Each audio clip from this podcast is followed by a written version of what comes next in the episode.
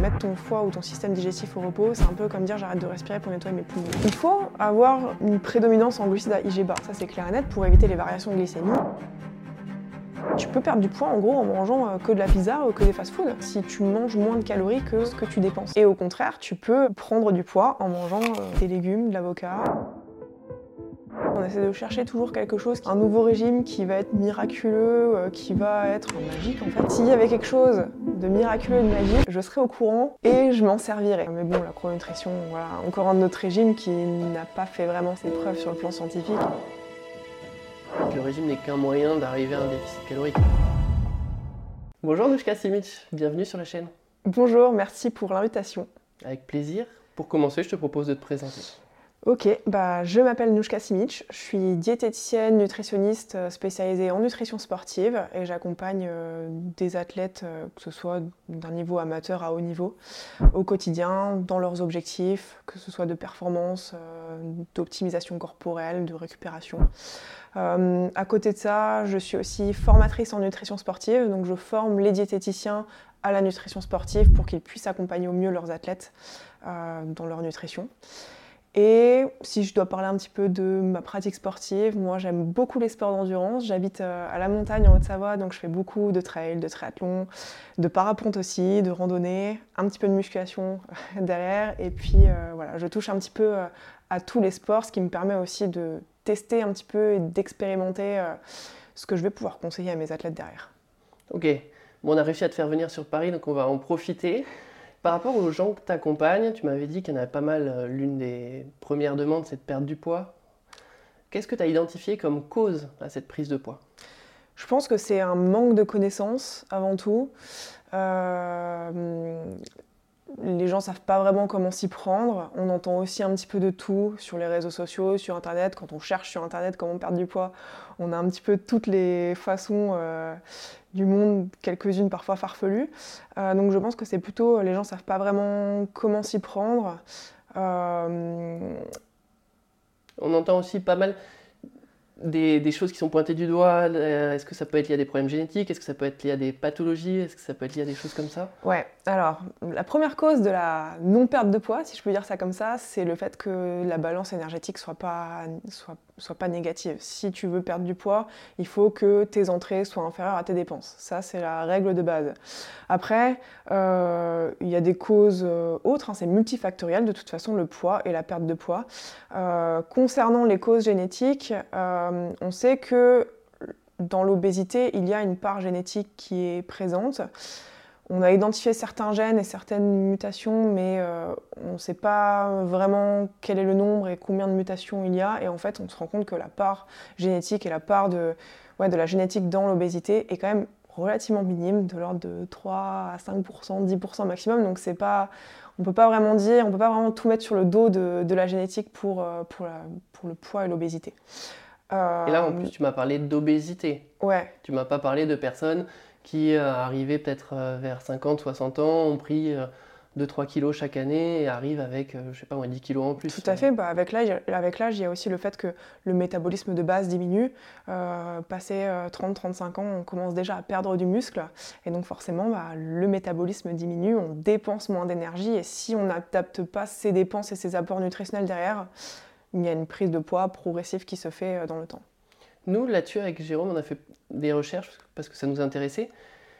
Et elle est compliquée, cette notion de métabolisme qui diminue avec le temps, parce qu'on a l'impression que ça diminue euh, assez peu. Sur les études, euh, ça reste stable en fait jusqu'à 60 ans. Et après 60 ans, dans ce qu'on a retrouvé, on a une perte de 1% par an. Donc c'est faible. C'est faible. La, chose principale en cause, c'est la diminution euh, bah, de la masse musculaire qui va engendrer derrière une diminution du métabolisme. Et il y a aussi le fait qu'avec l'âge, on bouge moins en fait. On bouge moins, donc on dépense moins d'énergie. Ok, donc quand tu parles en fait euh, du métabolisme, tu parles de toutes les sources de dépenses et pas forcément que du métabolisme de base. Tout à fait. Voilà, moi je parlais du métabolisme de base. Oui. Ok. Je parle de, j'englobe tout quoi. Ok, ça marche. Donc en fait, on a identifié un petit peu surtout le fait de moins bouger et le fait de pas bien manger en réalité. Et c'est les deux principales causes et tout le reste, ce qu'on peut entendre, tu m'as parlé de génétique et on entend un petit peu la même chose avec tous les problèmes d'hypothyroïdie. En fait, c'est pas tellement soutenu par la science. Oui, bien sûr. Bah, même les problèmes d'hypothyroïdie. Alors, c'est plus fréquent chez les femmes, plus fréquent avec l'âge. Euh, chez les femmes au-dessus de 60 ans, ça va représenter à peu près 10% des femmes. Euh, mais on ne peut pas tout mettre euh, sur le dos de l'hypothyroïdie ou de la génétique. D'autant plus que l'hypothyroïdie, ce qu'on se rend compte, c'est que généralement les femmes qui sont en hypothyroïdie ne sont pas toutes en surpoids ou en obésité. Oui, il y a une diminution du métabolisme, mais cette diminution-là, elle est, elle est quand même relativement modérée, c'est de l'ordre de 15%. Euh, donc c'est toujours une différence entre les apports et, euh, et les dépenses en fait. C'est la règle, la balance énergétique. Ouais. Dans, dans 99% des cas, c'est ça. Après, j'exclus pas le fait qu'il y ait des pathologies, euh, des, des sources génétiques. Ça, c'est clair et net, mais dans la majorité des cas, c'est pas ça qu'il faut pointer du doigt. Ok. Très bien. Donc toi, les gens qui te contactent pour perdre du poids, comment est-ce que tu t'y prends? Est-ce que tu as des protocoles? Qu'est-ce que tu mets en place avec eux? Déjà, la première chose, c'est d'identifier ce qui pêche dans l'alimentation. Euh, moi, quand je pose mes petites questions, je, vois un petit peu quand, je fais un. Je demande aux gens comment ils mangent sur une journée type, sur une semaine type, et j'identifie un peu les points clés. Généralement, il y a quelques erreurs qui reviennent souvent soit ils se restreignent beaucoup pour perdre du poids et du coup derrière bah il y a une compensation parce qu'ils ont faim et du coup il y a des fringales et des grignotages. Soit il y a une mauvaise répartition euh, des aliments, euh, soit ils savent pas vraiment comment bien construire leurs assiettes et adapter par rapport à leur, euh, rythme de vie. Donc voilà, la première chose c'est de cibler vraiment ce qui va pas dans l'alimentation pour après proposer bah, des solutions derrière. Moi, je propose toujours deux à trois objectifs maximum entre chaque consultation. Ça permet aux patients de ne pas se, perdre avec trop d'infos, justement. Et après, on travaille progressivement sur ces points-là. Ok. Tes consultations, tu sais, se passe tous les combien? Ça dépend. En moyenne, tous les mois, pour laisser le temps de mettre des choses en place. On sait qu'une habitude, ça met du temps à, changer. Mhm. Ça, met entre 30 et 120 jours en moyenne. Donc, euh, je laisse au moins 3-4 semaines, 3-4-5 semaines pour euh, essayer de mettre des choses en place. Dans certains cas, ça peut être plus espacé, ou enfin plus espacé ou alors euh, plus rapproché quoi. Ouais, donc il faut du temps, il faut pas être trop pressé. Ok. Tu m'as dit que tu donnais deux trois objectifs entre deux rendez-vous? Est-ce que tu as des exemples d'objectifs euh, équilibrer ses assiettes, faire en sorte d'avoir bah, féculents, protéines, légumes à chaque repas, qu'il ne manque pas quelque chose. Ça permet d'avoir bah, une bonne, un bon apport en macronutriments, un bon apport en fibres alimentaires, une bonne satiété. Euh, ouais, les trois, si on fait un exemple, ça donne quoi? Exemple, euh, si je te donnais des exemples d'aliments, pâtes, poulet et puis légumes, quoi, en gros. Des crudités. Tout à, tout à fait. Varier un peu entre crudités, légumes cuits. Euh, autre chose qui revient donc souvent. ça, faut, je te coupe, excuse-moi, ça, faut que ce soit présent à chaque. Euh, chaque Idéalement, dans des proportions différentes. Euh, tout va dépendre de comment tu construis ta journée alimentaire. Bien sûr, tu, il peut manquer quelque chose sur un repas si tu arrives à le compenser sur les autres repas. Ok. Voilà. Ok, donc ça c'était un objectif. Ouais, un truc qui revient souvent aussi, c'est d'avoir un bon volume alimentaire. Faire en sorte d'avoir assez de fibres alimentaires. Euh, voilà, fruits, légumes, légumineuses. Euh, faire en sorte d'avoir assez dans l'assiette pour caler la faim. Ça c'est important parce que voilà, si tu cherches juste à perdre du poids en te restreignant et en ayant des petites quantités, tu vas avoir faim, c'est sûr et certain. Ouais, donc il faut des choses qui prennent de la place. Euh, Exactement, qui prennent de la place et qui apportent pas beaucoup d'énergie. Voilà, c'est ça, c'est jouer sur la densité, euh, la densité alimentaire. Tu as des aliments souvent que tu cites un petit peu, que tu donnes en, exemple aux gens à utiliser qui ont cette densité euh, calorique assez faible Surtout les légumes, les crudités, c'est ça qui prend le plus de place en gros et qui apporte le moins d'énergie. Euh, les protéines aussi, les protéines c'est assez faible en énergie et ça a un gros pouvoir euh, euh, de satiété, donc ça va te caler dans, dans, le temps sur la journée. Donc principalement ça, et puis après bien sûr des féculents quand même parce que c'est ce qui t'apporte de l'énergie ton cerveau est glucodépendant, il ne fonctionne qu'avec du glucose, donc si tu lui en apportes pas derrière, bah, ça va avoir des répercussions. Tu as d'autres cellules aussi qui fonctionnent qu'avec du glucose, je pense notamment aux globules rouges. Donc c'est important d'en avoir, c'est ta source d'énergie, mais si tu cherches à perdre du poids, il faudra répartir différemment dans l'assiette pour faire en sorte d'être en déficit énergétique finalement. Ok. Bon, il y a plein de choses, mais je rebondirai un petit peu plus tard sur tout ce que tu viens de dire. Quand tu as du coup quelqu'un qui te vient de voir et qui veut perdre du poids, est-ce que euh, tu discutes avec lui de, ou elle de l'objectif? Parce que je suppose que tu vas avoir des gens qui vont, te, qui vont vouloir perdre 20 euh, kilos alors que euh, toi, tu ne vois pas où est-ce qu'on pourrait les perdre Ou est-ce qu'ils ont un laps de temps qui est court Je, Bien pense sûr. que c'est des choses auxquelles tu es confronté. Ah bah, la première question, c'est pourquoi vous voulez perdre du poids quoi? Est-ce que c'est dans un objectif de bien-être, parce que tu te sens pas bien dans ton corps? Est-ce que c'est dans, un objectif de performance? Euh, Est-ce que c'est juste parce que tu penses que tu serais mieux avec du poids en moins Ou est-ce que c'est dans, dans, un objectif de santé? Déjà, c'est ciblé pourquoi tu veux perdre du poids. Ensuite, en combien de temps? Bien sûr, parce qu'en fonction du délai qu'on a, ça va être plus ou moins réalisable. Évidemment que tu peux perdre 10 kilos en 3 semaines. Par contre, ce sera pas forcément très productif parce que tu vas pas forcément perdre que de la masse grasse, tu vas perdre beaucoup d'eau, beaucoup de muscles. Et puis finalement, pourquoi on dit qu'on reprend tout après quand on perd trop vite? Bah, C'est surtout qu'on se réhydrate parce qu'on a perdu beaucoup de flotte, donc tu reprends d'un coup. Euh, donc voilà, c'est déjà le délai qu'on va avoir et essayer de voir si on est cohérent vis à -vis de cet objectif-là. Et puis ce que je dis souvent aux gens qui sont pressés, quand je leur dis euh, bah, la perte euh, idéale, c'est 1 kg, 2 kg par mois, quoi. Ah ouais, mais c'est pas beaucoup. Donc on, on est sur du 12 à max 24 par an. Exactement. En fait, c'est ce que je leur réponds. Je dis d'accord, peut-être qu'en un mois, ça fait pas beaucoup, mais regardez si on arrive à tenir ça sur la fin d'année. Et puis le temps passe vite, quoi. Donc on y sera vite. Donc, euh, donc voilà, ça c'est important de, de, le prendre en compte aussi. Mais c'est sûr que c'est difficile pour la motivation parce que tu m'as dit que tu mettais un rendez-vous toutes les trois semaines à 4 semaines. S'ils ont perdu 1 à 2 kilos euh, la première fois, je suppose qu'il y en a qui sont frustrés alors que toi, tu estimes que c'est un bon résultat. Ouais, mais ce que je leur dis, c'est souvent s'ils viennent me voir pour une perte de poids, c'est qu'ils ont déjà essayé tout seuls. Donc je leur dis, eh ben, ce que je vous propose, c'est qu'on essaye ma méthode. Quoi. ça fait des mois, voire des années que vous essayez, vous n'êtes plus à un ou deux mois près. Donc venez, on essaye différemment, on essaye de mettre des choses en place et on voit comment vous réagissez. Quoi. L'avantage, c'est quand ils viennent te voir, ils sont prêts à te suivre. Voilà, c'est ça. Ok. Donc en fait, si j'ai bien compris, il n'y a pas tellement de méthode miracle, tu essaies juste de manger de manière équilibrée, de baisser un petit peu les apports pour que cette balance justement énergétique dont on parlait au début, elle, soit, elle penche un petit peu du côté des déficits.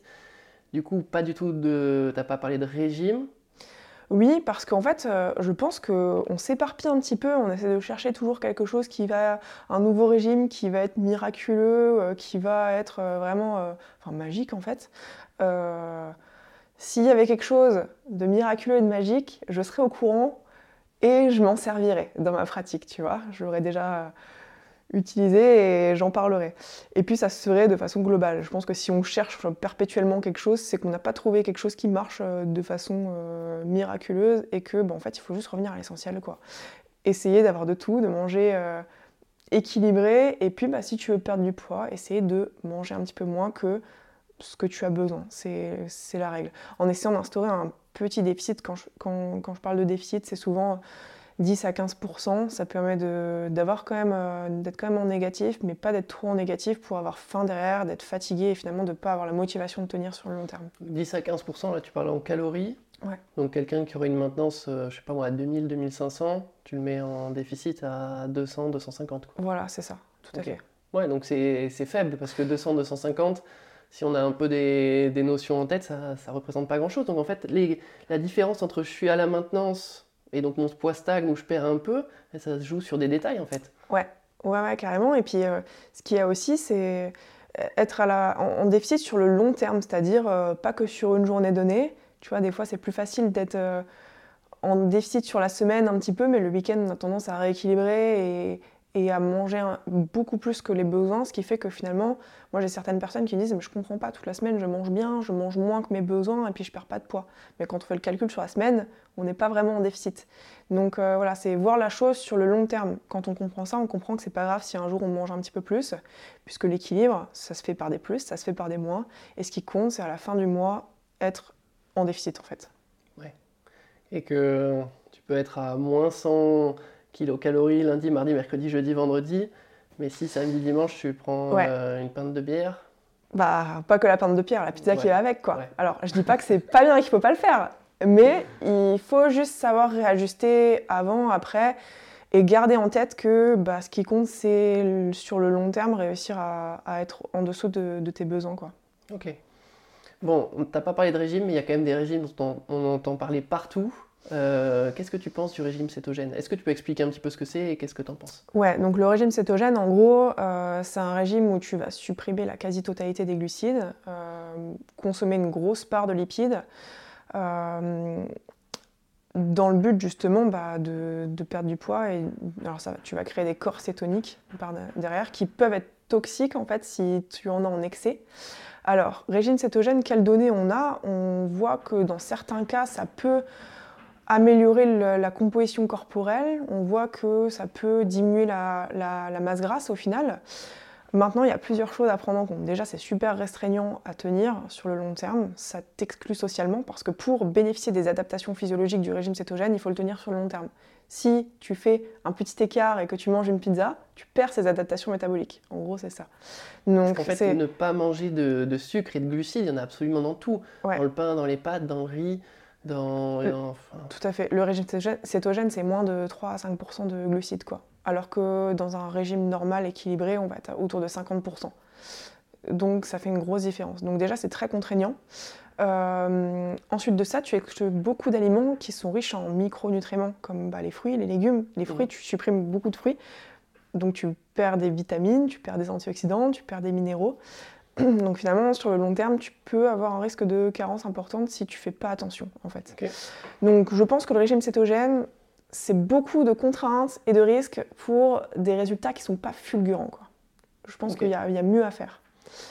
Donc en euh, fait, il n'y a pas de, de bienfait à supprimer ces glucides, simplement que ça entraîne un, un déficit calorique. C'est le principe de tous les régimes. C'est que pourquoi ça marche, c'est parce que tu vas apporter moins d'énergie à ton corps. En gros, c'est ça. Et en fait, le régime n'est qu'un moyen d'arriver à un déficit calorique. Ouais, tout à fait. Stop, petite coupure rapide pour vous annoncer qu'après des mois de travail, on vient tout juste de finir notre guide gratuit.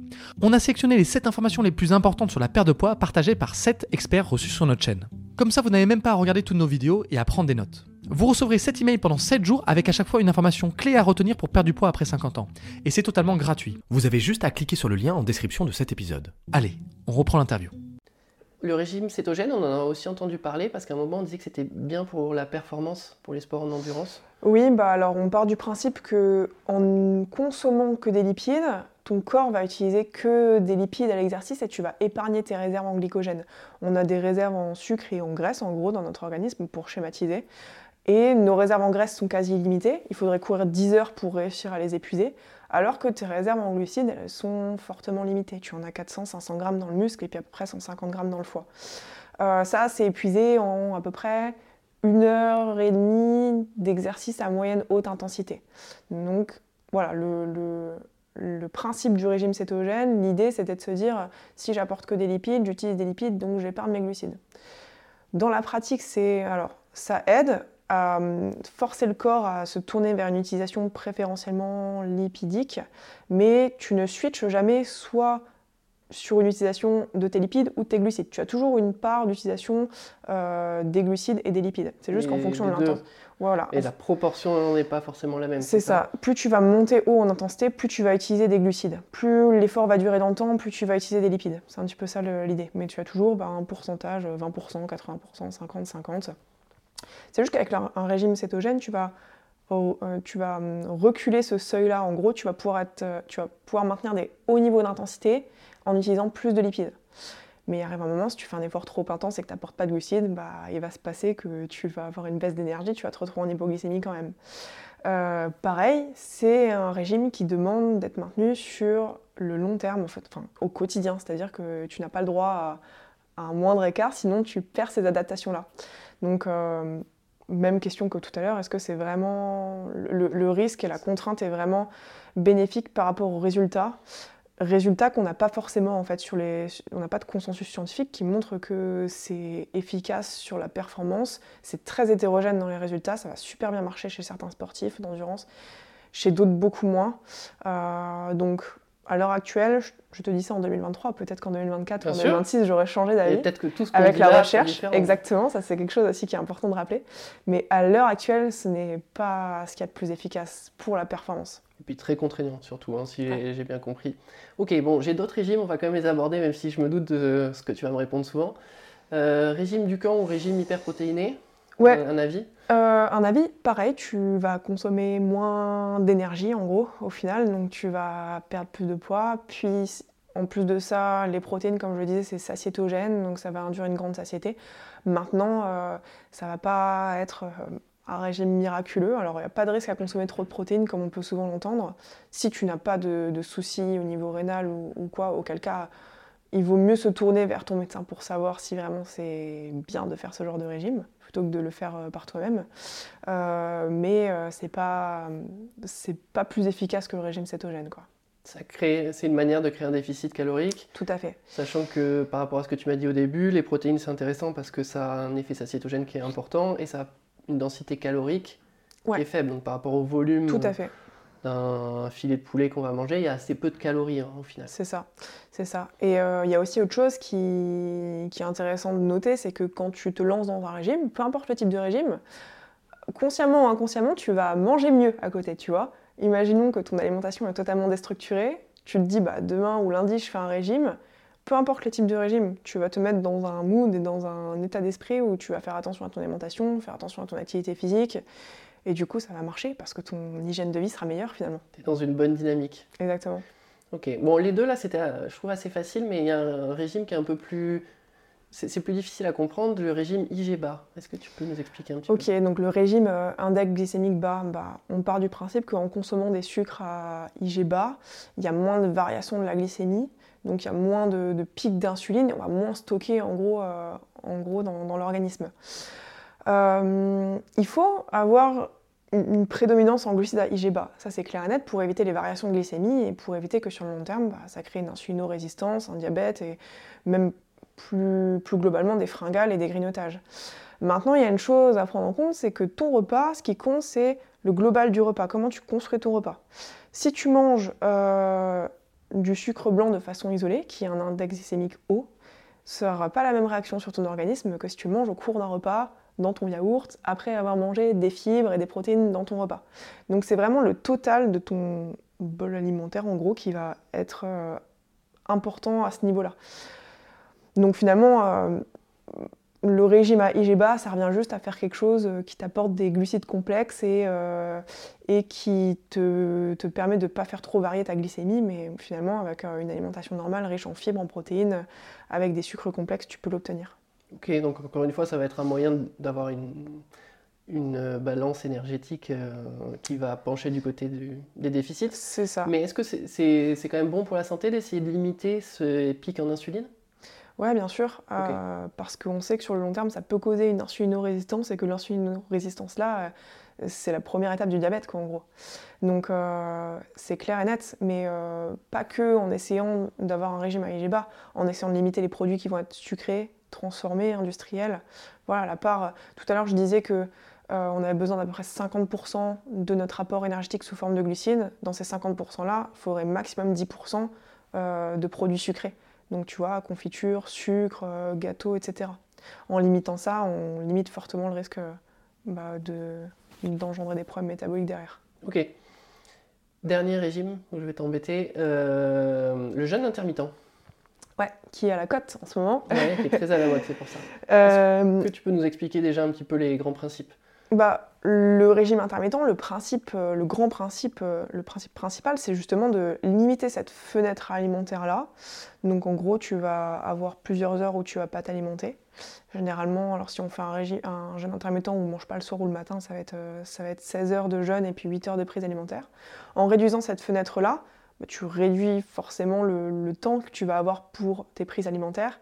Donc logiquement, tu réduis le risque de manger plus c'est ça. Mais si sur tes 3 ou 2 repas que tu fais dans la journée, tu manges plus que sur 4 ou 5 repas, on en revient au même. Hein. Tu vas être en surplus calorique, donc euh, c'est pas, pas miraculeux. C'est pas parce que tu manges moins que euh, derrière tu vas, euh, tu, vas être en déficit énergétique. Est-ce que c'est bon pour la détox? Parce que ça, c'est aussi le deuxième le, deuxième euh, critère qu'on entend souvent sur le jeûne intermittent. Alors il faut savoir qu'on a deux organes qui fonctionnent très bien pour la détox, c'est le foie et les reins. Ils sont là pour ça. On n'a pas besoin de les mettre au repos. Il y a une image que j'aime bien donner, c'est mettre ton foie ou ton système digestif au repos, c'est un peu comme dire j'arrête de respirer pour nettoyer mes poumons. quoi. C'est un peu la même idée. Ils sont là pour ça, c'est leur rôle justement de, de détoxifier ton organisme et d'éliminer les déchets. Donc il n'y a pas besoin de, de se priver d'aliments pour ça. Donc euh, voilà ce que je peux dire sur le jeûne intermittent. Donc ça peut quand même être une bonne stratégie si ça permet d'arriver à un déficit calorique. Tout à fait, surtout si à certains repas tu n'as pas forcément faim parce que parfois on peut se forcer à prendre un petit déjeuner parce que euh, c'est dans les habitudes ou parce que c'est admis dans, notre société de prendre un petit déjeuner le matin alors qu'on n'a pas forcément faim. Moi j'ai des patients qui me disent euh, bah, moi je prends un petit déjeuner mais j'ai même pas faim quoi, c'est juste j'ai l'habitude bah, alors peut-être qu'on pourrait supprimer ce petit déjeuner-là, ça respecterait beaucoup plus tes sensations de faim, ça te permettrait de diminuer l'apport énergétique, et puis rien n'empêche de mettre une petite collation dans la matinée si jamais tu as faim, et du coup on respecterait beaucoup plus tes sensations alimentaires. Donc ça peut être bien si bah, c'est plus ton, ton, rythme, ton rythme alimentaire, si aussi tu aimes bien manger plus sur un repas, si tu as envie de manger beaucoup plus euh, le soir ou le midi, euh, mhm. bah, du coup, tu réduis les prises alimentaires, ça te permet d'avoir des repas un peu plus, un peu plus riches. Donc, euh, pour ça, ça peut être bien. Mais du, coup, toi, c'est des choses que tu peux proposer lors de tes suivis Quelqu'un qui dit qu'il n'a pas faim, etc. Bien sûr. Le, nombre de repas et le, les moments où tu vas caler tes repas, c'est très personne dépendante. Nous, on a souvent l'idée qu'il faut avoir un petit déj, un déjeuner, potentiellement une collation et un dîner à des heures bien définies, mais lorsque tu regardes dans d'autres pays, euh, ils mangent différemment, à des heures différentes, et il n'y a pas de souci, quoi. Ok.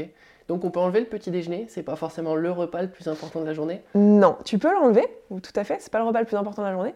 Euh, juste faire attention, si derrière tu vas avoir une grosse séance de sport par exemple, bah là ce sera pas forcément très, très malin de l'enlever parce que tu risquerais d'avoir une baisse d'énergie sur, ta séance. Donc tout dépend de ton, de ton rythme de vie finalement. Ok. Donc au final, euh, par contre pour le est-ce que c'est intéressant de faire du sport à jeun? Est-ce que c'est un peu lié? Sport à jeun, alors même principe, si ton emploi du temps ne te permet pas forcément de faire autrement parce que tu commences tôt le travail vers 8-9h et que tu finis tard et que du coup c'est le seul créneau que tu as, alors c'est intéressant parce que avoir une prise alimentaire avant l'effort, trop proche du début de l'entraînement, bah, tu peux avoir des inconforts digestifs et pas être terrible sur ton entraînement. Euh, maintenant, ça va pas aider plus que ça à la perte de poids. Pourquoi? Parce que c'est pas parce que tu fais du sport à jeun et donc que tu utilises plus de lipides pendant ton effort que tu vas. Parce que la théorie, c'est que durant la nuit, on aurait utilisé nos stocks de sucre. Ouais. Et donc, quand on arrive le matin, on a nos stocks de sucre qui sont faibles. Donc, tu vas l'épuiser dans les lipides. C'est ça qui se passe, hein. en gros. Tu vas utiliser plus de lipides. Maintenant, il faut faire la différence entre oxydation de lipides et perte de masse grasse. C'est deux choses différentes. À un instant T, tu peux oxyder plus de graisse. C'est pas pour autant que sur le long terme, tu vas perdre de la graisse. C'est ton équilibre sur la journée qui va compter. Si à un moment donné, tu dépenses plus, si derrière tu manges plus, ça s'équilibre, en gros. Ok. Donc euh, pour la perte de poids, c'est pas plus avantageux que ça. Ok. Et du coup, pour la performance, est-ce que c'est intéressant de faire des entraînements à jeun pour après améliorer? Alors sur, pour la, séance, tu nous as dit tout à l'heure que ce n'était pas forcément le cas, c'est-à-dire qu'on allait quand même être moins performant. Et moi, j'ai vu des données un peu sur des, des athlètes pendant le ramadan, etc., ben, ils sont moins performants. Ouais, bien sûr. Mais est-ce que pour l'entraînement, par contre, s'entraîner à jeun, ça permettra d'avoir des meilleures performances futures? C'est bien de faire quelques séances euh, à jeun ou alors sur des séances où tu vas t'entraîner. Euh, en fait, c'est l'entraînement glycogène bas finalement. C'est euh, soit tu vas commencer ton entraînement à jeun, donc avec des réserves de glycogène un petit peu plus entamées, soit tu vas avoir deux séances dans la même journée et pas trop chargé en glucides entre les deux et tu vas commencer le deuxième entraînement avec des réserves de glycogène entamées. En gros, c'est le principe de j'épuise mes réserves en glycogène pour habituer mon corps à utiliser plus de lipides. Donc c'est bien de faire quelques séances comme ça, euh, c'est prouvé, hein, ça aide. Les manipulations glucidiques sont, sont, intéressantes dans une logique de performance. Alors, faut pas faire n'importe comment et faut bien respecter la périodicité finalement de, de comment tu, tu vas l'intégrer dans ton programme d'entraînement. Mais ça peut être intéressant. Par contre, attention quand tu vas faire des séances qui sont longues et intenses, faire en sorte que ce soit plutôt sur des séances basse intensité, parce que c'est ce que je disais, quand tu, es, quand tu fais un effort à haute intensité, tu vas utiliser plus de glucides, donc si ça dure dans le temps, ça peut être totalement contre-productif. Ok, donc là tu nous parlais aussi d'une autre stratégie qui est de faire un entraînement le matin. Mhm. De pas manger de glucides entre les deux et de refaire un entraînement, euh, un entraînement le, soir. Ok, donc ça c'est une autre stratégie possible pour essayer d'augmenter euh, l'oxydation des graisses. Euh, ouais, tout à fait. Ou alors, autre solution, tu fais un entraînement intense le soir, le repas d'après, sur ton dîner, tu manges pas de glucides et tu refais un entraînement à jeun le matin. Ok. Manger peu de glucides, ça veut dire qu'une idée, une idée de menu, ça donnerait quoi? Des protéines, donc poulet, poisson, œufs, avec, euh, avec des légumes finalement. Légumes, crudités. Euh, tu peux te faire une salade, Ok. salade César par exemple, ce genre de, ce genre de repas. Ok, donc les, les glucides des légumes, ça c'est pas considéré comme tu en as un petit peu, mais c'est pas c'est pas énorme par rapport euh, aux féculents. De toute façon, dans, presque tous les aliments, tu as un peu de glucides. Mais le but, c'est de limiter la, la, consommation pour avoir les riz, pâtes, Voilà, c'est ça. Riz, pâtes, pain, pommes de terre. Ça marche. Bon, donc on a vu que les régimes, au final, euh, c'est pas la méthode miracle. On a vu pourquoi ça fonctionnait. Tout le monde sait bien manger à peu près. Enfin, tout le monde sait ou tout le monde croit savoir. Et euh, pourtant, tout le monde n'arrive pas à perdre du poids. Pourquoi est-ce que manger sainement, ça rime pas forcément avec le fait de perdre du poids? Eh bien parce que c'est pas parce qu'un aliment est dit sain, alors on peut revenir hein, sur cette notion de sain parce que finalement euh, ça veut tout et rien dire. Euh, c'est pas parce qu'un aliment est sain qu'il va, il va t'aider à manger moins de, calories. Exemple, si, je prends, si je prends l'avocat ou le beurre de cacahuète, c'est des aliments qu'on associe comme sains, tu vois. Mais euh, c'est des aliments qui, ont, qui sont hauts au niveau de, l'apport énergétique. C'est des aliments qui sont très caloriques. Donc si tu les intègres au quotidien sans limiter leur, euh, leur euh, quantité, bah, tu vas pas forcément être en déficit. C'est pas parce que. Alors, tu peux perdre du poids en gros en mangeant euh, que de la pizza ou que des fast-foods si tu manges moins de calories que ce que tu dépenses. Et au contraire, tu peux euh, prendre du poids en mangeant des légumes, de l'avocat, du poulet, du fromage blanc, si les quantités sont trop importantes et que tu manges plus que tes besoins. Donc c'est ça la différence. Alors je dis pas que par contre il faut manger que de la pizza pour perdre du poids. Hein. C'est pas ce que je dis parce que d'ailleurs tu vas avoir d'autres problèmes et d'autres risques de carence. Mais euh, voilà, c'est on a souvent, moi j'ai souvent des gens qui me disent bah je comprends pas, je mange bien, je mange équilibré, je mange sainement, mais je perds pas de poids. Bah ouais, mais en fait c'est deux choses différentes. Ouais, il faut vraiment séparer l'aspect santé et l'aspect perte de poids. C'est ça. Il y en a un qui est lié vraiment à la quantité donc c'est la perte ou la prise de poids, et l'autre à la qualité des. C'est ça, c'est l'aspect santé. Ouais. C'est les, les, expériences de Morgan Spurlock et euh, Mark Aube, tu vois. Ouais. Donc, euh, hyper intéressant. Donc, euh, Morgan Spurlock, c'est celui qui a fait Super Size Me, qui a mangé donc à McDo. Je me souviens plus exactement, je crois que c'est pendant trois mois. Ouais, c'est ça, je crois. oui, il a matin, midi, soir. il a pris je sais pas combien de kilos matin, midi, soir. Et donc, à côté de ça, il y a Mark Aube, Mark Aube qui est un professeur dans une université américaine.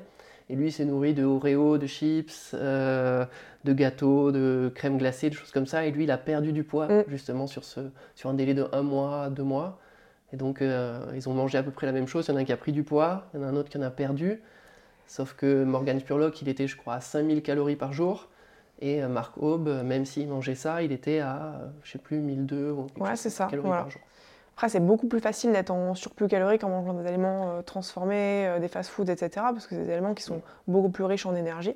Mais c'est pas impossible de l'être, même avec des aliments qui sont catégorisés comme sains, en fait. Il devait avoir très faim. Je pense que Marc Aube, pour être à, à 1500 calories, quelque chose comme ça, en mangeant euh, des gâteaux, il devait avoir. bah, c'est pas les aliments, on parlait de, justement de, densité alimentaire, c'est pas les aliments qui te remplissent le plus, quoi. Non, non, c'est clair. Il devait vraiment très peu manger et, être déjà au max. On a parlé un petit peu donc de manger le matin, enfin de différentes stratégies. Euh, si on mange le soir, on entend pas mal qu'il faudrait essayer de pas trop manger de féculents. Qu'est-ce que tu en penses? J'en pense que, peu importe la façon dont tu répartis tes aliments, ce qui compte c'est ton total sur la journée et même je dirais sur la, sur la semaine finalement. Euh, que tu manges un seul repas le matin ou un seul repas le soir, si y a le même nombre d'énergie, ça va pas avoir d'impact voilà, c'est pas parce que derrière tu vas pas te dépenser que euh, ça va avoir des répercussions sur ton poids. Parce que dans ce cas, on peut aussi partir le principe que tu t'es dépensé la journée, donc tu remets de l'essence dans la voiture. Hein. Ça change rien par rapport à mettre de l'essence avant d'aller rouler. En gros, c'est un peu ça. C'est vraiment les, variations sur la journée et sur le long terme qui vont compter. Et puis on le voit hein, dans certains pays, euh, tu vois, dans certains pays, ils mangent très tard le soir. C'est pas pour autant que euh, l'IMC est plus haut, quoi. Donc le rythme alimentaire n'a pas vraiment d'impact. Sauf si au final, bah, tu manges plus le soir, mais que es déjà, euh, enfin, tu, tu, diminues pas sur les autres repas et du coup, tu es en surplus euh, énergétique. Du coup, là, ça va jouer. Oui. Bah, forcément, euh, parce que tu augmentes la quantité de nourriture totale. Mais en fait, du coup, il y a la répartition de ce que tu manges dans la journée n'a aucune incidence. Non. Non, non, et puis en plus de ça, le soir, c'est souvent le repas où tu te retrouves en famille, le plus repas un peu réconfortant. Je trouve que c'est c'est justement contre-productif de vouloir euh, chercher à réduire ce repas à tout prix parce que c'est souvent le, seul moment où les gens se posent dans la journée, tu vois. Donc, euh, donc non, ça n'influe pas. On n'a encore pas de données qui nous montrent que manger euh, des féculents le soir, ça fait grossir. C'est pas un peu les principes de la chrononutrition? Ouais, c'est un peu ça. mais bon, la chrononutrition, voilà, encore un autre régime qui n'a pas fait vraiment ses, preuves sur le plan scientifique et qui au final fait juste que tu manges moins d'énergie sur la journée. Hein. Ok. Donc tout ça, c'est des petites stratégies, à limite qui sont pas mauvaises, mais en fait qui ont aucune supériorité l'une par rapport ouais, à l'autre. après, libre à chacun de trouver ce qui lui convient le mieux, en fait, finalement. C'est ce que je dis, il n'y a pas qu'une seule méthode. Euh, moi, j'impose jamais ma méthode. J'adapte toujours en fonction de la personne que j'ai en face de moi, de ce qu'il se sent de faire, de ce qu'il a envie de faire. Il y a autant de méthodes que de personnes, et même si tu prends une personne, il y a 1000 méthodes pour une seule personne. Donc voilà, c'est. Ok. Il faut adapter. Sur les personnes qui viennent te voir, comment est-ce que tu les suis au niveau de leur poids? Est-ce que tu te bases sur la balance? Est-ce que tu te bases sur euh, d'autres euh, techniques? Le, poids, la balance, c'est un indicateur qu'on a à notre disposition, mais ce n'est pas le seul et c'est pas forcément le plus pertinent. Le plus pertinent pardon. Alors oui, on en a besoin hein, pour quantifier un peu le- les, résultats. Euh, maintenant, parfois, ça peut stresser certaines personnes qui se pèsent relativement souvent.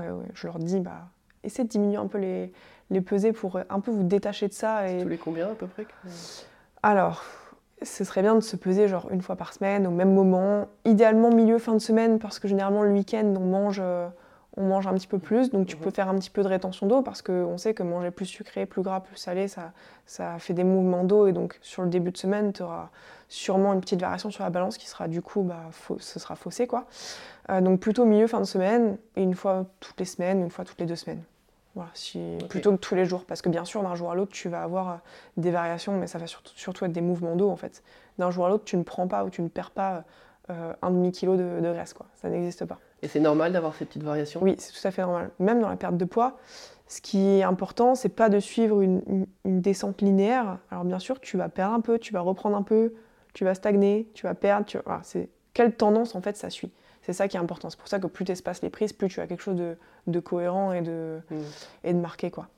Donc Euh, tu, tu dézoomes en fait. Exactement. Et si tu as dit euh, que tu visais euh, 1 à 2 kilos par mois, donc euh, forcément s'ils se pèsent toutes les deux semaines, euh, ça veut dire qu'ils vont voir bah, soit 1, soit 2 kilos Exactement. sur la balance. Ouais.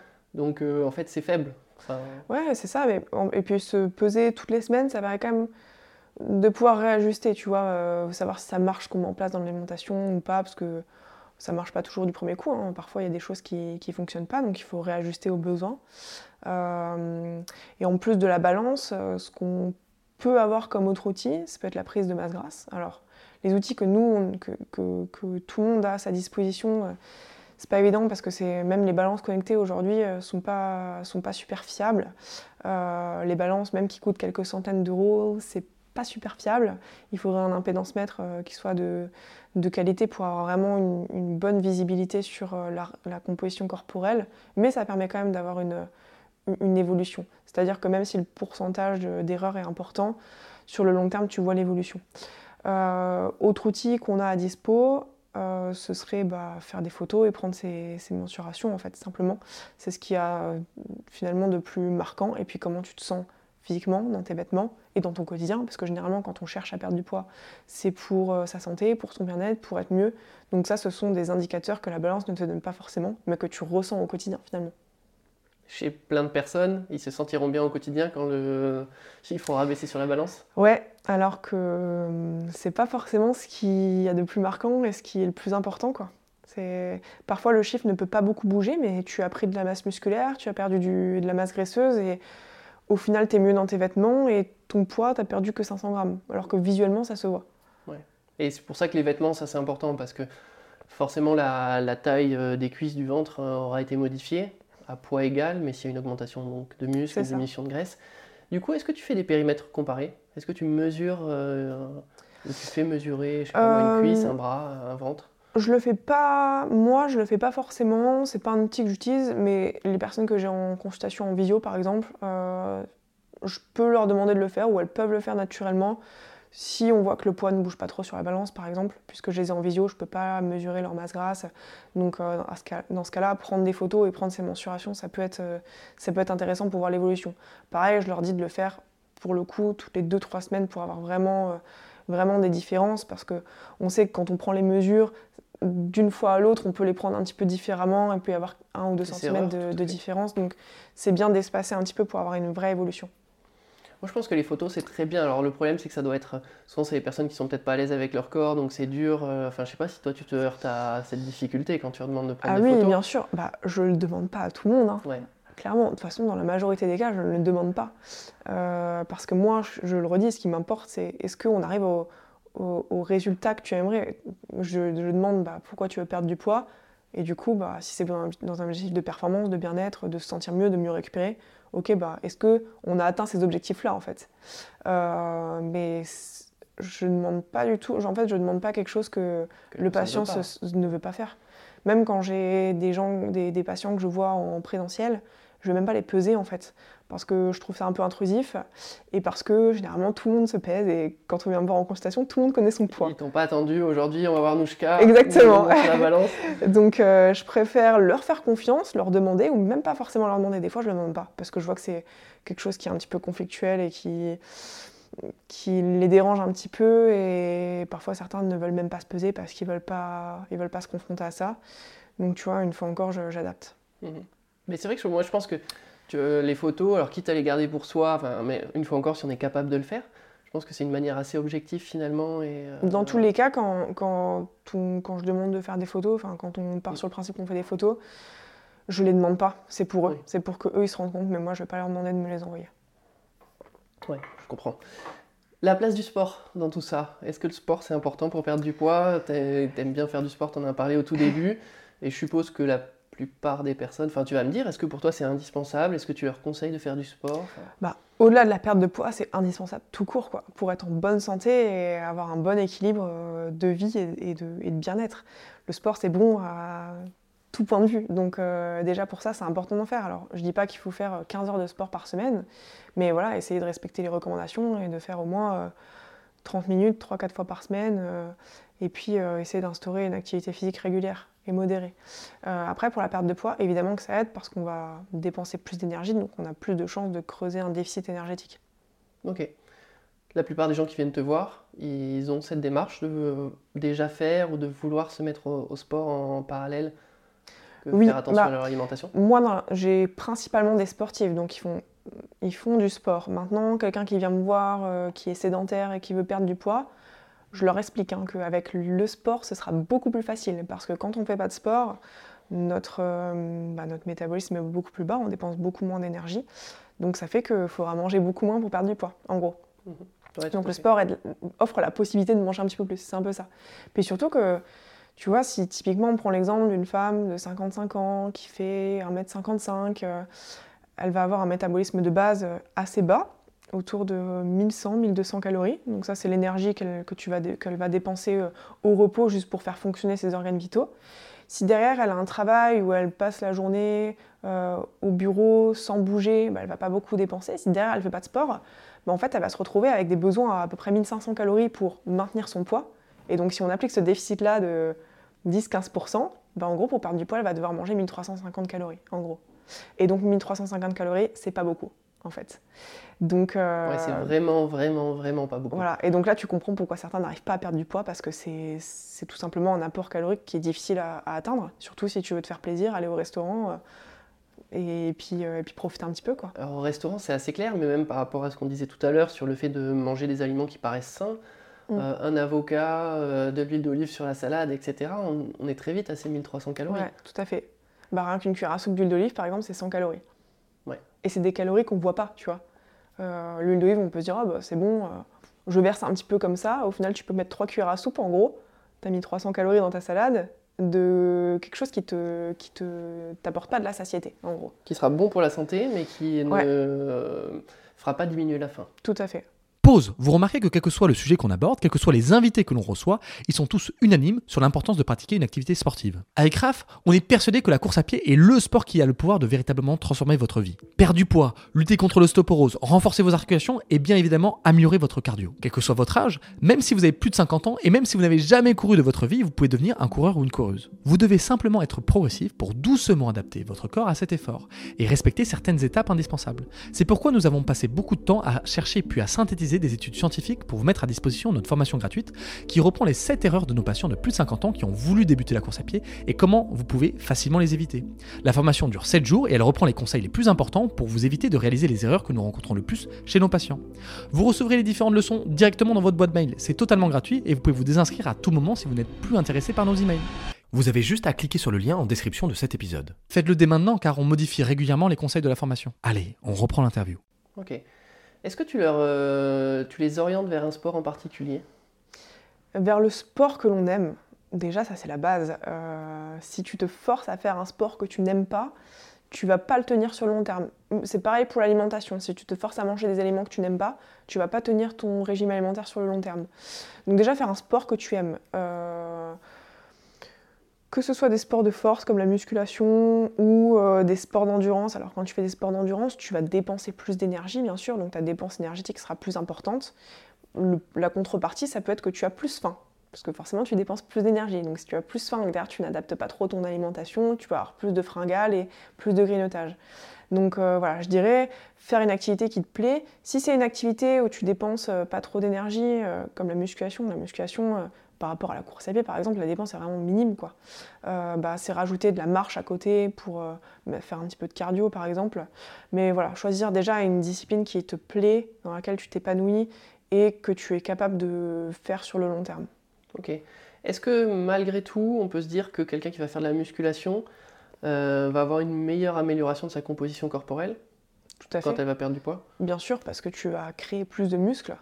Euh, donc, euh, donc c'est clair et net. Le, but quand on cherche à perdre du poids, c'est pas que le poids, c'est chercher surtout à perdre en masse grasse et à gagner ou à maintenir sa masse musculaire. C'est ça l'idée. Donc la musculation, c'est ce qu'il y a de mieux pour t'aider à te, à te, à te remodeler physiquement en fait. Ouais, à essayer de préserver cette masse musculaire, c'est quand même hyper important parce mm. que en vieillissant, donc on a ce qu'on appelle la sarcopénie qui commence euh, assez tôt, c'est-à-dire qu'on commence à perdre de la masse musculaire vers 25-30 euh, ans. Alors c'est assez faible au début, puis après ça augmente. Et donc vers 50-60 ans, on arrive à un phénomène de sarcopénie où on perd de la masse musculaire de manière plus mm. importante.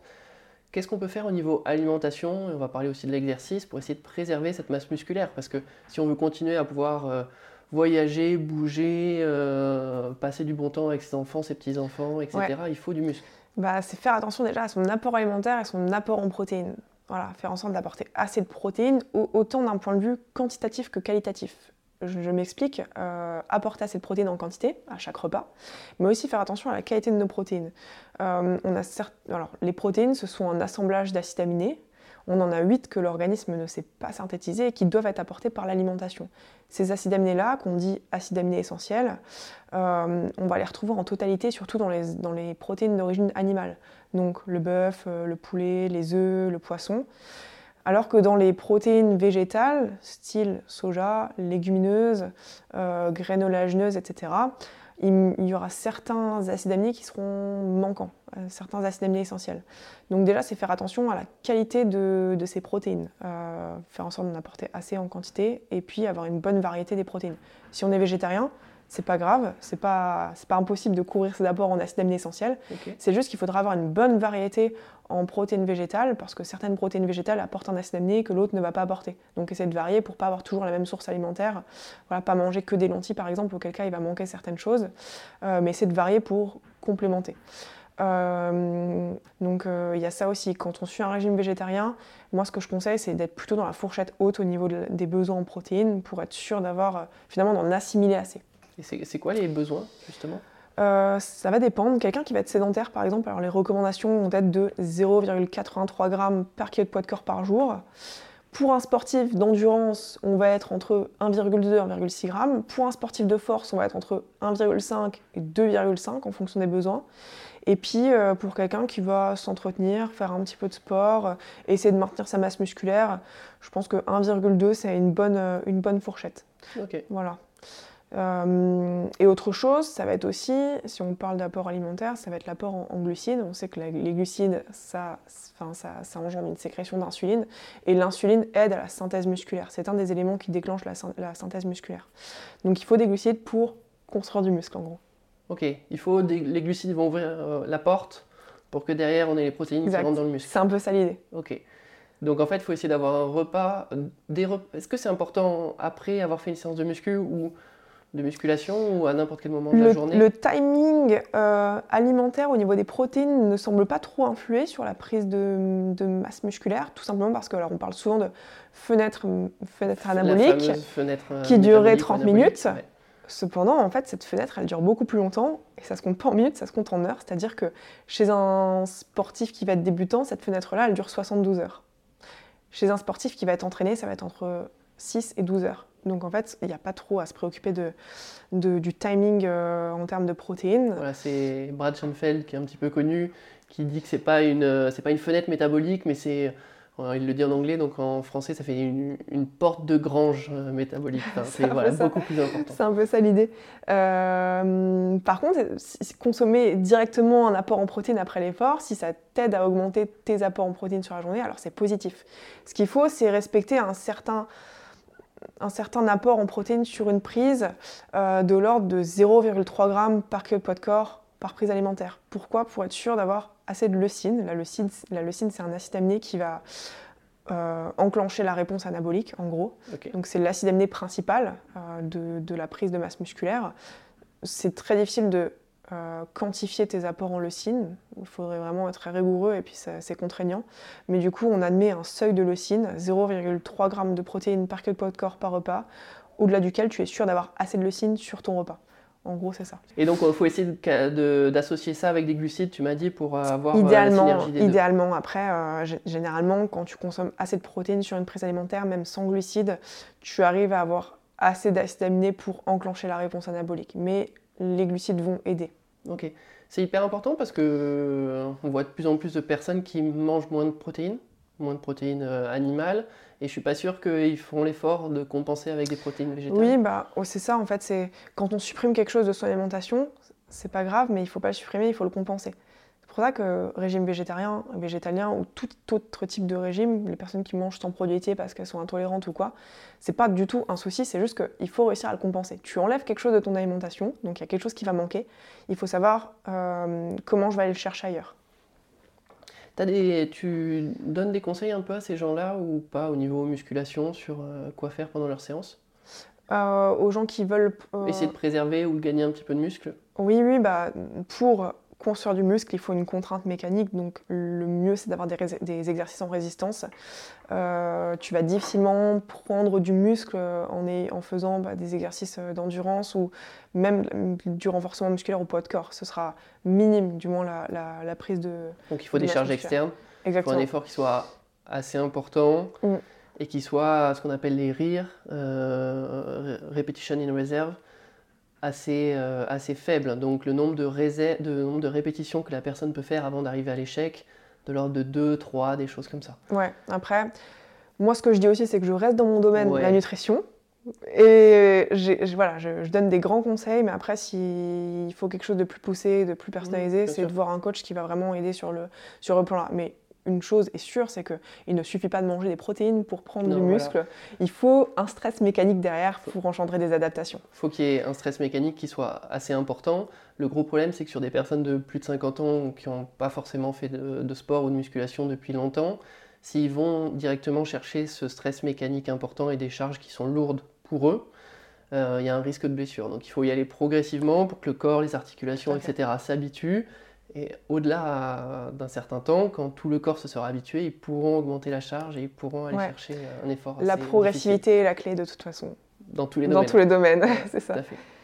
Il y a euh, autre chose qui est assez important au niveau santé, qui est lié aussi à l'alimentation, et on va le voir aussi au sport, c'est tous les problèmes d'ostéoporose, euh, notamment euh, chez la femme, ça touche plus mm. les femmes que les hommes, et lié à la ménopause. tu peux nous parler un peu de ça? Oui, bah, à la ménopause, forcément, il y a plus d'hormones sexuelles et du coup ce sont les hormones sexuelles, notamment les oestrogènes, qui aident au remodelage osseux.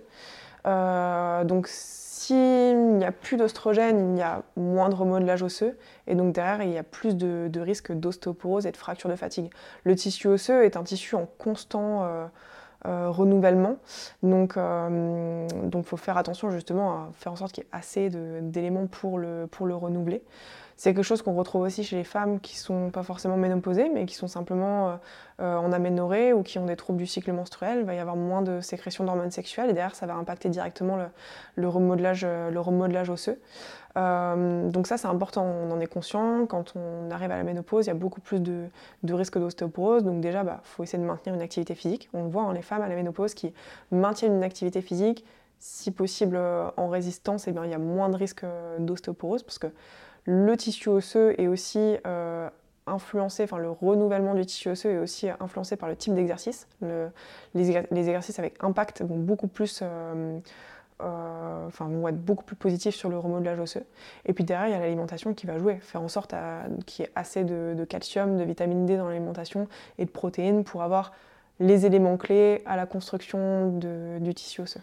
Donc il faut du calcium, que tu vas retrouver dans les produits laitiers. Pour ceux qui n'en consomment pas, le calcium, euh, tu le retrouves dans les graines oléagineuses, donc noix, noisettes, amandes, euh, noix de cajou, dans les choux et dans certains légumes verts également, euh, dans les sardines. Et puis, chose qui apporte beaucoup de calcium biodisponible, c'est les eaux minérales qui vont être riches en calcium, genre Contrex ou Épar. les eaux minérales, on n'en parle pas souvent, mais les minéraux que tu as dans, les, dans les eaux vont être bien assimilé. Donc si tu manques euh, d'un minéral, tu peux choisir une eau qui est riche en ce minéral-là pour venir combler un petit peu tes apports. Ok. Donc on a vu comment avoir du calcium, comment avoir de la vitamine D. Vitamine D, la principale source, c'est le soleil. Voilà, la production euh, de, vitamine D se fait principalement, principalement par, euh, par l'ensoleillement. en France, entre novembre et, à moins d'habiter euh, sur la côte d'Azur, entre, entre octobre, novembre et avril, l'ensoleillement n'est pas assez fort pour engendrer une synthèse de vitamine D optimale. Donc, généralement, je conseille une complémentation l'hiver. L'apport alimentaire va être minime en fait. Euh, même si tu n'en apportes pas assez dans l'alimentation, c'est pas grave euh, parce que ce qui compte, c'est en fait ton, ton, ton niveau d'exposition solaire. Ok, donc toi, tu conseilles une supplémentation l'hiver en vitamine D? Ouais, généralement, moi, tous mes patients sont complémentés de novembre à avril Ok. Euh, de toute façon, tu, le vois quand tu fais des prises de sang en général, tu vois que tout le monde globalement est carencé en vitamine D. Ouais, les chiffres c'est énorme. Enfin, j'ai, c'est genre 80% de la population, c'est un, truc assez dingue. Ouais. Et alors complémentation, euh, plutôt, euh, plutôt sous forme de gouttes journalières que sous forme d'ampoule que tu vas prendre de façon hebdomadaire ou mensuelle. Pourquoi? Parce que à dose physiologique, c'est beaucoup mieux assimilé. Quand tu vas prendre une ampoule, tu vas pas du tout assimiler toute l'ampoule en fait. Donc c'est bien de prendre une ampoule si jamais tu as une grosse carence pour venir rétablir un petit peu ce déficit-là. Mais sinon, c'est beaucoup mieux de prendre des gouttes quotidiennes où tu apportes bah, finalement de l'apport journalier nécessaire. Ouais, ça paraît assez logique. Et donc le troisième élément, c'était les protéines, donc ça on, en a parlé. Ok, et donc euh, tu as dit quelque chose qui était hyper contre-intuitif, c'est qu'en fait ces personnes-là qui ont de l'ostéoporose, ce qui va permettre d'activer la production de l'os, c'est les sports avec impact. Ouais. Et pourtant, ces personnes-là, moi, je les ai en consultation et justement, c'est ce qu'elles essaient de pas faire. Ouais, et c'est là que finalement, bah, la natation et le vélo, c'est pas le meilleur sport pour ça. Et juste pour ça, parce que c'est quand même bon à plein. Il y a plein d'autres aspects où c'est très bien. C'est ça. Mais les sports portés euh, sont pas du tout positif pour le remodelage osseux. Et on le voit chez, chez les cyclistes ou chez les nageurs, euh, si derrière il n'y a pas d'exercice de, musculation, il y a beaucoup plus de, de risques de, de fractures euh, et d'ostéoporose sur le long terme. C'est pas rare, moi j'ai déjà entendu des cyclistes qui se fracturent euh, le pied en le posant juste à terre à un feu rouge, quoi, en fait. Juste parce qu'à force, bah, il n'y a pas de remodelage osseux et il arrive un moment où bah, le, le, le, muscle devient. L'os devient de, de moins en moins riche, en fait, voilà, c'est ça. Ouais, tout à fait, c'est assez dingue. Du coup, il faut que euh, les femmes euh, ménopausées à risque d'ostéoporose fassent de la course à pied. Course à pied ou musculation, ou, même de la marche. Des charges, euh, mais faire un exercice qui met en contrainte l'os. Tout à fait. On a parlé à, pas mal de moments de choses un petit peu précises, surtout toi, sur les, les, taux de protéines, etc. Est-ce que tu demande aux gens que tu suis de peser, enfin de quantifier ce qu'ils mangent et de peser, de... De compter un petit peu les calories. Euh, c'est un, débat que j'ai régulièrement, est-ce qu'il faut compter ses calories, est-ce qu'il ne faut pas compter ses calories? Dans le monde de la diététique et du sport, on entend un petit peu tout. Euh, je pense que c'est un outil qu'on a à notre disposition, au même titre que d'autres outils, hein, comme la balance par exemple. C'est un outil qui n'est pas forcément adapté à, tous. Euh, il faut vraiment prendre au cas par cas et voir en quoi, pourquoi ça pourrait être intéressant, dans, quelle, dans quelles circonstances. Euh, compter ses calories, ça peut être super ludique euh, et pédagogique pour se rendre compte vraiment de où on en est par rapport à nos besoins, si on cherche à prendre du poids, perdre du poids ou même maintenir son poids.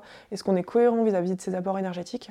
Est-ce qu'on arrive à bien combler nos apports en macronutriments et en micronutriments? Parfois, on n'arrive pas forcément à atteindre son quota en protéines. Bah, c'est bien de compter pour voir euh, où on en est par rapport aux protéines et s'il faut ou pas augmenter. Donc c'est un bon exercice euh, pour se rendre compte de ses apports alimentaires. C'est pas quelque chose à faire sur le long terme parce que le but c'est pas de compter ses calories toute sa vie. C'est hum, vraiment un outil que je trouve intéressant pour se, pour se rendre compte des choses. Ouais, je suis assez d'accord. Des fois on se rend pas compte que Enfin, je sais pas. Moi, je mange souvent les mêmes choses. Je pense que je dois pas être le seul quand même. Et du coup, des fois, on se rend compte qu'il y a quelque chose qu'on mange souvent et on pensait pas qu'il y avait autant de calories. Dans ce que on parlait, on a parlé de l'huile d'olive, on a parlé de l'avocat, des choses comme ça. Mais, euh, mais en fait, chacun, souvent il y a des petites choses, on pense pas que c'est euh, qu'il y a autant de calories. Dans... Ouais, puis en mangeant la même chose, on a aussi peu de variétés Mhm. euh, micro-nutritionnelles. On a certains, certains fruits, certains légumes ou même certaines protéines qui, va- qui vont nous apporter certaines choses, mais dans le même groupe d'aliments, une autre protéine, un autre fruit, un autre légume nous apportera d'autres choses. Donc c'est bien de, de varier au maximum euh, ce que tu vas manger pour, euh, pour avoir une bonne densité euh, nutritionnelle et micronutritionnelle. Ouais. Donc le comptage de calories, je dis que c'est pas adapté à tous parce que pour quelqu'un qui va déjà avoir un rapport compliqué avec son alimentation, euh, qui, qui va déjà avoir tendance à peser, à se peser régulièrement, à peser ses aliments et qui va être dans la restriction cognitive, ça va pas être, euh, ça va pas du tout être un, un- un outil prioritaire. Mais dans certains cas, ça peut être intéressant. Ouais, si on a un, un rapport euh, plutôt sain avec la nourriture et Ouais. qu'on veut, qu'on est un peu curieux et qu'on Tout à fait. A un aspect pédagogique qui est assez cool. Il y a quelque chose aussi, il y a deux notions dont on entend souvent parler euh, qui auraient une incidence sur soit l'appétit, soit la prise de poids, tu vas me dire, c'est euh, le stress et le manque de sommeil. Oui, et bien alors, déjà le sommeil euh, a un impact, indirect sur le poids. On le voit dans les études, les gens qui n'ont pas beaucoup de sommeil ont tendance à avoir un taux de masse grasse et un poids plus élevé. Alors, c'est pas le, le sommeil qui va impacter directement le poids, c'est juste que le manque de sommeil va impacter les hormones de faim et de satiété. Donc, euh, quand on manque de sommeil, on va sécréter beaucoup plus de gréline, qui est l'hormone de la faim, et beaucoup moins de leptine, qui est l'hormone de la satiété. Au final, on va avoir plus faim, on va être moins rassasié. Donc on va chercher la prise alimentaire. Et donc on va manger plus. Donc voilà comment le manque de sommeil peut impacter. euh, Ok, Le c'est pas un mécanisme direct en fait Ouais, qui entraîne une prise c'est de poids, c'est indirect. indirect. On a plus faim, on mange plus, on ouais. prend du Et poids. le manque de sommeil va causer du stress. Et du coup, j'embraye sur le stress là. Et le stress bah, peut pousser à plus consommer euh, parce que bah, on va chercher beaucoup plus d'aliments sucrés, des choses qui vont nous maintenir en éveil ou qui vont nous aider à, à combler un petit peu ce stress là. C'est notamment les produits sucrés qui aident à synthétiser de la sérotonine. Donc euh, le corps va être naturellement attiré vers ça. Ok. Ça comble un besoin de sérotonine? Ouais, c'est ça. Bah, et, puis, euh, et puis dopamine aussi. hein. Les aliments sucrés, ça va activer le circuit de la récompense, dopamine, donc ça va, ça va jouer sur ça. C'est très éphémère parce que sur le long terme, c'est pas ce qui nous apporte du bonheur, quoi. C'est un bonheur immédiat en fait. Euh, et puis le stress, de l'autre côté, ça peut aussi conduire à moins manger chez certaines personnes. Ça conduit pas que une, prise alimentaire euh, euh, supérieure à ses besoins, ça peut aussi couper la faim. Et puis euh, chez certaines personnes, ça va les faire manger moins. Mais ça a un impact sur la prise alimentaire. Ça peut avoir un impact parce que finalement, on peut, on peut combler son stress de bien des manières. Chez certaines personnes, ça va être faire beaucoup de sport. Faire beaucoup de sport. Chez certaines personnes, ça va être euh, de faire des activités artistiques. Euh, Chez d'autres, ça va être euh, euh, boire. Chez d'autres, ça va être euh, marcher. Enfin voilà. La nutrition, c'est, enfin l'alimentation, c'est que une façon de combler son stress euh, par rapport à d'autres quoi. Bah, super, je te propose qu'on finisse un petit peu là-dessus. Il y a deux questions qu'on pose à tous nos invités, Nouchka. Euh, la première, toi, quel est pratiquement le seul conseil unique que tu donnes à tous les gens que tu suis pour améliorer leur santé? Euh, S'il n'y en a qu'un seul que tu devais donner. avoir du plaisir dans, dans son alimentation et son sport. Je pense que ça, c'est la base. Euh, si tu as du plaisir dans ton assiette et dans ta pratique sportive, tu arriveras à faire ces deux choses longtemps, en fait. Tu peux être motivé à changer des choses dans ton quotidien, dans ton alimentation, dans ta vie. Ça, on peut l'appliquer à tout, finalement, dans ton travail, dans tes relations personnelles. Si tu n'as pas de plaisir dans tout ce que tu fais, c'est pas quelque chose que tu vas tenir sur le long terme. Donc déjà, je pense que cette notion de plaisir est importante. Le, l'acte alimentaire, le fait de manger, c'est quelque chose que tu es obligé de faire toute ta vie. Si c'est quelque chose qui t'ennuie, qui est contraignant, c'est difficile et c'est embêtant. Euh, parce que si tous les matins tu te lèves et que tu te dis euh, bah, je, suis, je suis deg, ça, ça m'ennuie qu'il fasse euh, jour et que le soleil se lève, bah oui, mais c'est quelque chose que tu peux pas changer. Donc autant faire en sorte de, de vivre bien avec ça. C'est un peu l'idée. Donc euh, ouais, si j'ai un conseil à donner, c'est avoir du plaisir dans, dans l'assiette et dans le sport. Ce sera la meilleure façon de tenir dans le temps. Ouais, tout à fait. Ok. Et toi, de manière personnelle, qu'est-ce que tu as mis en place récemment pour prendre soin de ta, de ta santé? Euh, prendre plus le temps pour moi.